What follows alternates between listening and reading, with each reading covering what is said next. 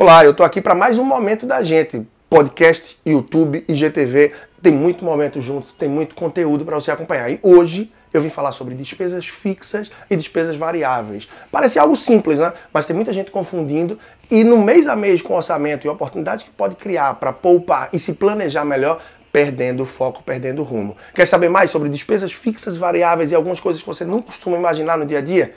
Vem comigo, assista esse vídeo até o final. E antes, se você não está inscrito no meu canal, já se inscreve aqui embaixo e aproveita para curtir e comentar esse vídeo também, dando sugestões e alguma coisa mais que você quiser para ter o seu feedback. Vamos lá!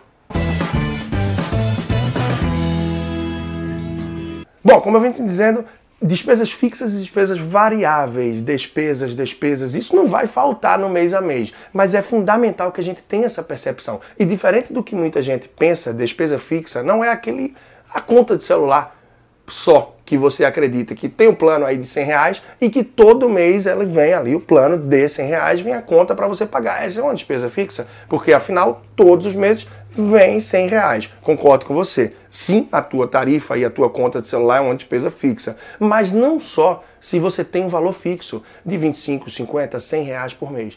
O fato de você ter um aparelho celular e de você ter a conta, ter um plano junto à tua operadora, já se torna uma despesa fixa independente do valor ser o mesmo a cada mês ou não. Porque a despesa fixa não é aquela que tem um valor fixo e repetitivo, é aquela que, independente do valor, recorrentemente ela vai vir, periodicamente ela vai se repetir. É, por exemplo, a sua conta de energia. Sua conta de energia pode dar 250 reais no mês, você recebeu visita em casa, ou um mês de mais calor, e aí você gastou 380, 400 reais. Ah, Leandro, é uma despesa variável. Não.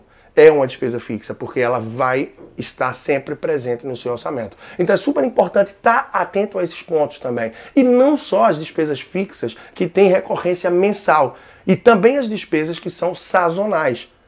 Ou vai me dizer que um IPTU, um IPVA, uma taxa de bombeiros, por exemplo, entre outras similares, não são despesas fixas. Sim, elas são fixas, mas elas têm uma sazonalidade. Elas virão apenas uma vez no ano, onde você pode pagar em taxa única, numa única parcela, ou você pode parcelar por alguns meses. E por mais que não seja recorrente mensal, ela tem uma sazonalidade. E por que eu falo isso? É comum no dia a dia de atendimento e de presença na mídia e de eventos e tal, as pessoas falarem: ah, mas esse mês aqui vai ser atípico. Como é que eu encaro um mês como fevereiro, que eu tenho material escolar ainda a comprar, ou uma eventual matrícula ali de janeiro, IPVA, IPTU? Por isso que quebra o meu orçamento. Quebra não pela atipicidade que você se refere, porque na verdade é uma despesa que é fixa e que é sazonal. A verdade é que acontece uma falta de planejamento onde você não se organizou para assumir isso. Então, atento e olhos às despesas sazonais é fundamental para evitar essas surpresas e atipicidades que quebram o orçamento de muita gente. Acontecem também despesas que são ocultas muitas vezes, as pessoas não se dão conta. E de certa forma, em muitas famílias, elas já são fixas, ou seja, mês a mês você vai ter despesas com farmácia e despesas com presentes a depender do teu perfil. Se você costuma presentear e se tem uma recorrência de compra de material de higiene pessoal ou de remédios controlados e tal, a farmácia vai estar sempre presente. Os presentes também estarão no seu orçamento. É importante sim, na hora de fazer um orçamento, considerar isso, pensando no mês seguinte. Ah, é mês dia das mães, dia dos pais, é, dia das crianças, vai ter, eu costumo dar, tem filho em escola, todo mês tem aniversário.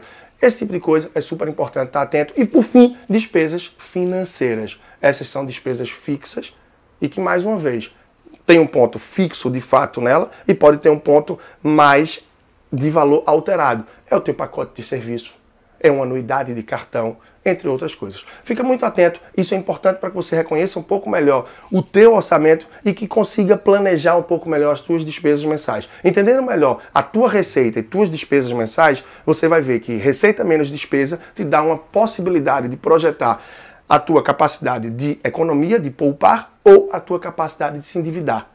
E isso vai fazer com que você consiga, no microplanejamento, ter a base para um macroplanejamento no longo prazo. Leandro Trajano, personal financeiro, em mais um momento que a gente tem juntos aqui, através de vídeo, através de podcast. Você quer saber mais do meu trabalho, acompanhar de perto, arroba personal financeiro no Instagram.